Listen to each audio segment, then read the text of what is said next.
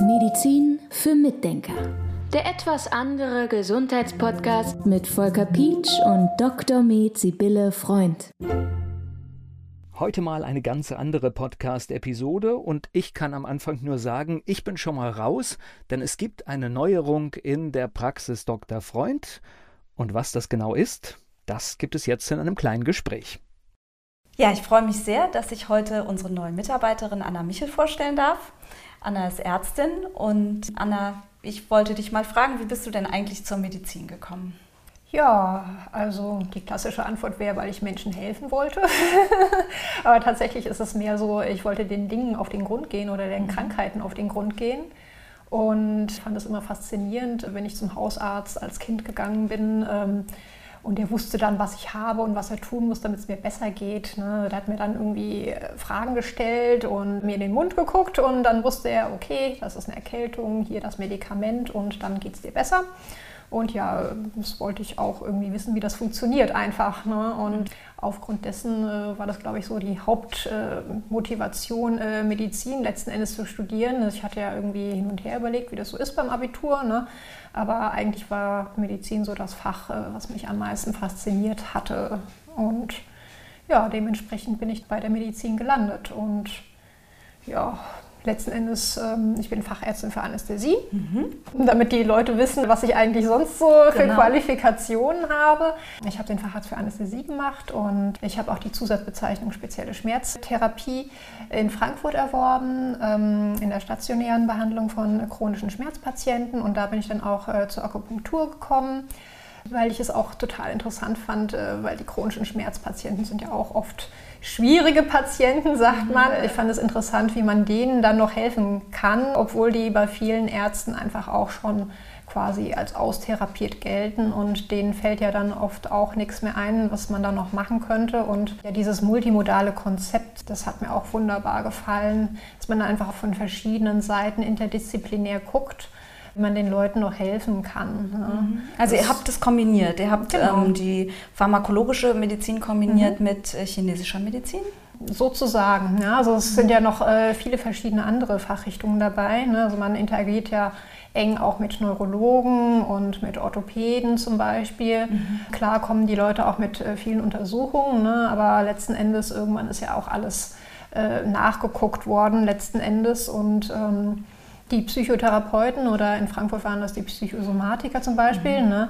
Also die äh, geben einen auch, äh, also nicht, dass die Leute denken, man hat einen an der Klatsche oder sowas. Ne? Nee, nee, es geht einfach darum, äh, Verhaltenstherapie einfach wie kann ich äh, mein Mindset äh, so ausrichten, sodass ich irgendwie besser mit dieser Schmerzerkrankung klarkomme? Mhm. Ne? Also das ist auch nochmal so ein wichtiger Punkt. Und klar, pharmakologisch gibt es da noch irgendwas, äh, was man verbessern könnte oder vielleicht auch weglassen könnte. Mhm. also wir hatten ja auch viele Patienten, die mit äh, Opioiden eingestellt waren, die dann einfach äh, am Maximum der Opioidtherapie waren und die hatten immer noch Schmerzen. Mhm. Und die haben wir ganz oft äh, entzogen. Und äh, ja, unter anderem auch mit äh, der Akupunktur unterstützend diesen Entzug durchgeführt. Ne? Da gibt es gewisse Punkte, Konzepte, die einen da auch äh, helfen. Und ähm, ja, es war auch ganz faszinierend äh, zu, ja. zu, sehen, wie die Patienten äh, sich äh, darunter auch entwickelt hatten. Ne? Also mit der Kombination einfach aus ähm, ja, Pharmakotherapie, Akupunktur, Psychotherapie, auch die Physiotherapie ist natürlich ein ganz, ganz wichtiger Baustein, ne? dass mhm. die Leute irgendwie Übungen für ihre ähm, Schmerzen bekommen, ne? also die Rückenpatienten zum Beispiel, dass sie mhm. da entsprechende Übungen haben. Genau. Und ja, dieses Zusammengreifen von verschiedenen hat mich einfach fasziniert. Und mhm. ja, letzten Endes äh, bin ich dann auch ja so über die Mikronährstoffe Medizin mhm. dann quasi bei dir auch so ein bisschen gestolpert, ne? weil das ja eigentlich auch so ein weiterer Baustein ist. Ich dachte, das passt irgendwie auch so alles ganz gut zusammen, ne? weil das ja auch letzten Endes, äh, du guckst ja auch so ein bisschen ähm, das weitere Feld von den Patienten an, das Umfeld, äh, was liegt denn da noch im Argen, äh, was könnte man verbessern und ich fand, das ist einfach auch was, was gut einhergeht einfach. Ja. Das ist jetzt so ein bisschen das, was, wo, wo, du auch findest, dass du also zu sehr, also abgesehen mhm. jetzt von den Sachen, die du sowieso ja. schon machst, so, wo du dich hier auch dann wohlfühlen würdest in der Praxis, also was genau. dich interessiert an der Praxisarbeit bei mhm. uns. Denn das ist ja ganz toll. Ich finde ja, die Akupunktur ist total spannend. Ich würde es auch gerne lernen, aber ich weiß, das ist so ein Riesengebiet, das ist auch wieder lebenslanges Lernen. Und äh, das ist so ähnlich wie die Homöopathie. Ähm, mhm das sind beide so riesige, große Bereiche. Und ich finde das ganz toll, dass du äh, sowas mitbringst, was du ähm, ja auch, du hast das auch ein bisschen in China gelernt oder wie war das nochmal? Ähm, ja, also ich bin eigentlich über die Akupunktur, äh, also ich hatte schon immer eine Faszination für ähm, Asien und ja, ich bin dann letzten Endes über die, ähm, über das Tai Chi und Qigong ähm, auch so ein bisschen an die traditionelle chinesische Medizin gekommen. Ne? Also TCM ist es ja abgekürzt. Und äh, über unseren Tai Chi-Lehrer, der da auch regelmäßig nach äh, China geflogen ist, sind wir dann auch mal tatsächlich äh, auch nach China geflogen und haben da Tai Chi gemacht und äh, wirklich da in so einer daoistischen Schule in dem Kloster da äh, Tai Chi halt wirklich äh, den ganzen Tag geübt. Mhm. Und ja, das ist auch so ein Baustein auch letzten Endes der chinesischen Medizin, des Qigong. Also es gibt auch äh, richtig äh, medizinische Qigong-Formen zum Teil, äh, die dann bei bestimmten Erkrankungen von Vorteil sind. Ne? Aber natürlich ist es auch äh, egal, welches Qigong oder Tai Chi man macht. Mhm. Es ist auf jeden Fall immer vorteilhaft äh, für die Gesundheit, einfach weil es so ein ganzheitliches Bewegungskonzept natürlich auch irgendwo ist. Und äh, ja, es ist, ähm, sagt man ja auch oft, dass es so eine meditative Be Bewegungsform ist. Mhm. Und ja, das merkt man tatsächlich auch, wenn man sich wirklich ähm, fokussiert auf die Bewegung, auf die Ausführung ne, und so ganz bei sich ist. Ne? Das mhm. hat ja auch so was Meditatives. Das fehlt uns westlichen Menschen ja oft. Ja. Wir sind ja wirklich äh, eigentlich alle so mehr oder weniger ADHS gefährdet, so die Zerstreuungen überall, wir multimedial. Sprechen, wir ne? sprechen darüber ja immer im Podcast. Da haben wir genau. ganz oft das Thema Stress und das mhm. ist so schön, dass es jemanden gibt, der auch in meine Richtung denkt jetzt. Also das mhm. finde ich so toll, dass du da auch Wert drauf legst, dass die Leute runterkommen von mhm. ihrem Stress. Genau, ja. und Ernährung machen die CCM da ja auch, ne? Genau, ja, also die haben da auch äh, entsprechend äh, ihrem Konzept, also die teilen ja alles nach bestimmten Elementen ein. Lustigerweise auch gar nicht äh, sofern den ähm, westlichen ähm, Sachen ist. Also ähm, ich sage jetzt mal zum Beispiel, wenn man jetzt zum Beispiel Herzklopfen hat, weil man sich auf jemand freut oder mhm. verliebt ist oder so. Ne? Also es findet es alles auch irgendwie so, so ein Widerspiegeln in der chinesischen Medizin, mhm. weil das mhm. Herz, da, da wohnt die Freude drin. Ne? Also sowas zum Beispiel. Ne? Und entsprechend hat es auch in der Ernährung äh, auch einen ähm, ja, Zusammenhang weil es wird auch nach verschiedenen äh, ja, Temperaturverhalten, sage ich jetzt mal, auch eingeteilt, unter anderem die äh, verschiedenen äh, Gemüsesorten und Obstsorten und was es nicht alles gibt. Ne? Und entsprechend nach Wärme oder Kälte oder scharf oder bitter solltest du dich auch ernähren, beziehungsweise von allen Elementen sollte in jeder Speise idealerweise ein bisschen was vorhanden sein, dass es irgendwie so ein ausgeglichen ist, das mhm. ganze Mal auch. Ne? Da gibt es äh, auch richtige Kochbücher sogar zum Teil dafür. Tees, du hast mir letztens erzählt, du hast äh, Tees, du weißt über ganz viele Tees Bescheid, ne? Ja, also äh, es gibt noch Leute, die natürlich sehr viel mehr wissen, aber ja, ja also äh, natürlich auch äh, die Teesorten gibt es auch, ähm, auch, Möglichkeiten natürlich. Ähm, Super. Ähm, zum Beispiel ähm, ja, Puer-Tee, der ist zum Beispiel auch gut für, für so Stoffwechselgeschichten. Mhm. Und natürlich den Grüntee, den kennt man ja auch hier. Mhm. Der ist äh, anregend natürlich. Ähm, oder ähm, auch die japanischen Tees. Ne? So erfunden wurde der Tee in China, sagt man, aber irgendwie weiter verfeinert in äh, Japan. Mhm. Ähm, und tatsächlich, äh, die haben da wirklich eine Kunst draus gemacht, die Japaner.